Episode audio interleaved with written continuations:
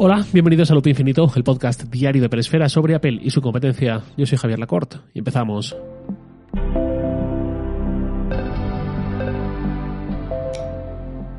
Hace unos días Apple anunció que iba a empezar a cifrar las copias de seguridad que hiciéramos en iCloud. Es lo que enmarca en lo que llama la protección avanzada de datos para iCloud, que usa el cifrado de punto a punto, de extremo a extremo, para la copia de seguridad que hacemos en iCloud y también para el propio servicio online de almacenamiento y sincronización de eh, contenido, de fotos, notas, bueno, todo básicamente, salvo tres servicios que son el correo, los calendarios y la agenda de contactos, no por nada, sino porque son servicios que siguen estándares abiertos y eso impide un cifrado de punto a punto. El resto de servicios, donde son sistemas propios de Apple, digamos, no hay problema. Junto a esto anunció otras dos novedades muy en esta dirección. Por un lado, claves de seguridad físicas para el Apple ID, que llegan ahora también como opción, y por otro lado, una verificación de identidad de claves en iMessage. Pero lo más destacado es lo de cifrar las copias del contenido de iCloud y las propias copias de seguridad de iCloud.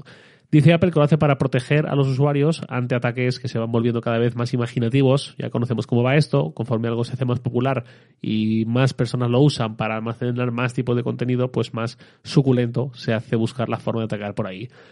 Esto es algo que hasta ahora solo estaba disponible en las copias de seguridad del local, en iTunes en su época o en la pestaña que aparece en el Finder en la actualidad. Si tú haces copia en local, en tu Mac, conectando el iPhone por cable, pues tienes una copia 100% cifrada y absolutamente nadie va a poder descifrarla salvo tú poniendo la contraseña adecuada. Pero si haces esa copia de seguridad en iCloud, más cómodo, seguramente lo que hacemos casi todos, está dejando una puerta abierta trasera. Muy circunstancial, nada preocupante, pero ahí queda. Eso es algo que eh, yo diría que es casi ideológico. Al final, eh, ver qué es lo adecuado, qué es lo que cada uno prioriza y está más cómodo, eh, pues eso, una decisión ideológica. Nos podemos ir incluso al contrato social de Rousseau, ¿Qué priorizamos? ¿Más libertad individual o más seguridad colectiva?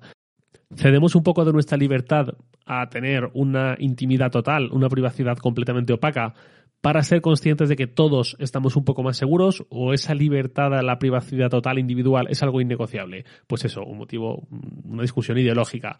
Esto le va a ocurrir a Apple, tener que enfrentarse a esta decisión, a, estos, debates, no porque lo diga yo y me quede muy listo, sino porque ya le ha pasado. Apple ha recibido y recibirá presiones, y si no de un gobierno, de otro, para dejar siempre que sea posible puertas traseras, para tener una forma de proveer a las autoridades el acceso a la información, al contenido de un dispositivo o de un almacenamiento a la nube de alguien que está siendo perseguido. Seguramente recordéis el famosísimo caso del terrorista de San Bernardino de hace unos años que eh, interceptó, interceptaron las autoridades aquel iPhone 5C, que fue el caso que nos ayudó a entender muy bien todo. El FBI diciéndole a Apple, ayúdanos, Apple diciendo no podemos, porque este hombre no usaba iCloud y lo que hay dentro de su iPhone solo se puede sacar con la clave que él escogió. Y de hecho aquel caso terminó con el FBI meses después haciendo uso de la agencia esta del grupo NSO de Israel, eh, los que desarrollaron Pegasus, para, a cambio de no recuerdo si fue un millón de dólares o dos millones de dólares, que le dieran acceso a lo que había dentro de aquel iPhone. Si aquel terrorista hubiese usado iCloud, como seguramente casi todos nosotros, todo esto no hubiera sido necesario. El FBI hubiese ido a Apple, entiendo que con el judicial, que me corrijan los juristas si me equivoco, y Apple hubiese dado acceso a ese contenido. Porque Apple siempre se guardaba claves de acceso. Si usas iCloud para tus copias, Apple va a poder acceder a ellas. Esto es algo que tiene sentido en tanto en cuanto si un día pierdes el acceso a tu cuenta porque olvidaste la contraseña o algo así, vas al servicio técnico de Apple y ellos hacen las comprobaciones necesarias y te pueden ayudar a recuperar el acceso. Si Apple no tuviese esta clave, esta posibilidad de acceder, esas personas nunca podrían eh, recuperar su cuenta, salvo que un día recuerde la contraseña, pero no habría más opciones. Que de hecho es algo que alguna vez, hablando con gente que trabaja en un Apple Store, me han contado un montón de anécdotas que les han ocurrido con gente que ha ido, que no puedo contar, me encantaría, eh, pero no puedo porque si alguna persona la escucha y se identifica, va a saber que aquel empleado se fue de la lengua. Pero bueno, una de las cosas que me han dicho es que más gente de lo que puede parecer llega a un Apple Store pidiendo ayuda porque olvidó su contraseña, perdió el papelito o no sé qué, y eso también va a cambiar con esta novedad. O podría cambiar, mejor dicho, porque esta protección avanzada que está en iCloud supone que si la activamos, ya ni siquiera Apple va a poder desbloquear una cuenta. Ni siquiera Apple, ya sea porque el FBI o las autoridades del país que sea le exigen el acceso a una determinada cuenta y su contenido, o ya sea porque aparece el pobre José Ramón en la Apple Store diciendo es que no tengo ni idea de dónde he puesto la contraseña y no sé qué marrón me ocurre con la recuperación, por favor ayúdeme. Pues ni el FBI va a tener acceso a una copia en iCloud, ni tampoco lo va a tener José Ramón hasta que encuentre el post-it perdido. De todas formas, esto no es que vaya a venir ahora sí por defecto. Y para la gran mayoría seguramente nada va a cambiar y todo seguirá exactamente igual por defecto se va a mantener como hasta ahora. Usas iCloud, pero dejas esa puerta abierta a que Apple te pueda desbloquear la cuenta eh, por su cuenta, valga la redundancia, si un día olvidas la contraseña o si un día te da por hacer el mal y te pones a los de la UCO de la Guardia Civil soplándote en el cogote. Si por el motivo que sea, esperemos que no sea este último, tienes la convicción de que lo mejor para ti es que absolutamente nadie jamás pueda ver nada de tu cuenta de iCloud, de tu Apple ID, bajo ninguna circunstancia, pues activa este nuevo ajuste de iCloud. Eso sí, dos cosas en consideración. Uno es que hace falta tener todos los sistemas operativos actualizados. Si decidiste quedarte en macOS Monterrey porque Ventura no te cuadra o esperas siempre al menos 7-8 meses al lanzamiento hasta que tengas la convicción de que todo está estable y tal, o si tu iPad ya no soporta iPad 16 porque ya tiene unos cuantos años, no vas a poder activar esta opción. Y dos, es que luego no vale llorar. Quiero decir, si se activa este ajuste, es asumiendo las posibles consecuencias, lo cual también pasa porque el día de mañana, si te la ves canutas por la contraseña, por lo que sea, nadie te podrá ayudar a nada, ni siquiera Apple. ¿Cuándo se va a poder activar esto? Si vives en Estados Unidos, dentro de unas pocas semanas, se supone que antes de que termine el año, y si vives fuera de Estados Unidos, ya para algún momento de 2023. Voy cerrando el episodio con la pregunta de un oyente, Emmanuel García Hernández, arroba GAGHE980818 en Twitter. Eh, dice Manuel, hola Javier, espero que te encuentres muy bien. Eh, si no hay mucha molestia, quiero hacerte una pregunta. Acabo de comprar mis primeros AirPods, los AirPods 3, y quería saber si, es, si vale la pena comprarlos eh, a los auriculares el seguro de Apple Care Plus, principalmente por lo de la degradación de la batería, viendo que en muchos lados y tú mismo has comentado que en dos años la degradación se hace palpable. ¿Lo ves conveniente?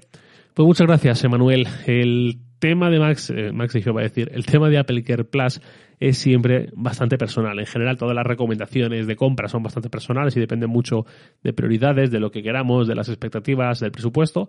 Con Apple Care Plus, eh, seguramente recordéis eh, un episodio de Los Simpson en el que Ned Flanders eh, decían de él que nunca contrataba seguros porque para él era otra forma de juego. Y detrás de esa broma se esconde algo que es bastante certero. Es una cuestión de probabilidades, de apostar, de pensar que es más probable y ver que nos puede venir bien o mal. En el caso de la Perker Plus, por ejemplo, con un iPhone, yo hay gente, la típica persona, que cada seis meses revienta su pantalla por el motivo que sea, porque es más descuidada, porque tiene un día a día donde está más expuesto a estos accidentes, pues yo a esa gente le digo siempre que lo normal es que le salga a cuenta viendo su pasado. En cambio, gente que, por lo que sea, como es mi caso, tenemos la suerte de que no nos suceden estas cosas, yo nunca he roto la pantalla de un iPhone y que siga siendo así mucho tiempo, por suerte, mi cálculo es que nunca me ha salido a cuenta, digamos. Eh, y a partir de cada uno, pues, mm, tiene cuánto valor su tranquilidad, cuánto destrozo económico para el mes le podía hacer que de repente tenga que hacer frente a una reparación o lo que sea. En el caso de los AirPods 3, por llevarlo a los números, unos AirPods de tercera generación en la versión con estuche MagSafe, que mm, personalmente y sinceramente me parece un poco chapuza que Apple venda dos AirPods 3 con y sin MagSafe a esas alturas. Eh, pero bueno, esos AirPods 3, en el hipotético caso de que sean con MagSafe, cuestan 219 euros. En el caso de que le queramos añadir Apple Care Plus, el Apple Care Plus para este tipo de AirPods cuesta 39 euros más. Es decir, supone pagar pues casi un 20% más por eh, añadir este seguro extendido, como lo queramos llamar, a la compra. Si el miedo es eh, principal, es la batería, es el principal justificante de ir a pagar este seguro, cambiar la batería de unos AirPods 3 sin Apple Care Plus, teniendo que ir totalmente de nuevas, digamos, al Apple Store o donde sea por ello, cuesta 65 euros. Si tenemos Apple Care Plus, cuesta 0 euros. Eh, es decir, en el caso de que hagamos uso de ello, pues a cambio de pagar 39 euros, nos hemos ahorrado 65. Hay ahí 26 euros de ahorro. Pues bueno, son las cifras que yo aconsejo que cada uno haga y que cada uno eh, entienda un poco por dónde le puede venir mejor, qué situaciones es más probable que le ocurran, que no. Sobre la degradación de la batería, yo también he de decir que creo que este problema ha ido a menos, por suerte, o por suerte, por el trabajo de Apple o por el motivo que sea, que no sé cuál es. Eh, con el AirPods de primera generación, he encontrado bastantes veces que la degradación de la batería que tenían era muy, muy fuerte, era muy bestia y era bastante insatisfactorio. Encontrarte con que apenas un año y medio después de estrenarlos o dos años después no llega a lo mejor, eh, te encontrabas con que una llamada de 20 minutos te dejaba los AirPods secos de batería y una hora escuchando música y te empezaba a salir el aviso de batería baja y eso pues no molaba. En cambio, los AirPods de segunda generación creo que mejoraron algo en ese sentido y los AirPods de tercera generación, que tengo que ser cauto con ellos porque llevo un año y un mes o dos meses con ellos, no es tampoco mucho tiempo, pero al menos en el tiempo que llevo, creo que mi percepción es que la degradación es inferior a la que teníamos en eh, las generaciones anteriores. Pues bueno, que siga así.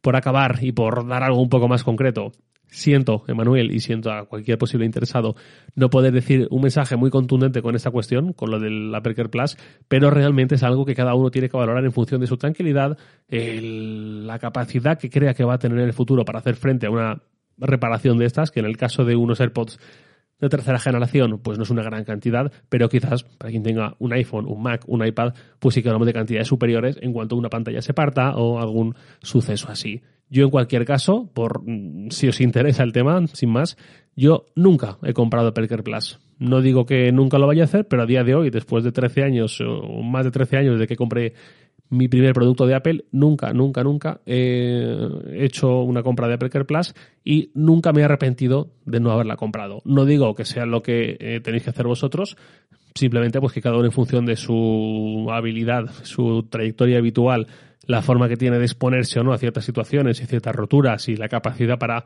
eh, sobreponerse a tener que pasar por un Apple Store y pedir un cambio de batería, pedir un cambio de pantalla o algo así, pues cada uno decidirá. Y ahora sí, nada más por hoy, lo de siempre. Os leo en Twitter, arroba jlacort, y también podéis enviarme un mail a lacort.sataka.com. Loop Infinito es un podcast diario de Peresfera publicado de lunes a viernes a las 7 de la mañana, hora española peninsular, presentado por un servidor Javier Lacort y editado por Santi Araujo. Un abrazo. Hasta mañana.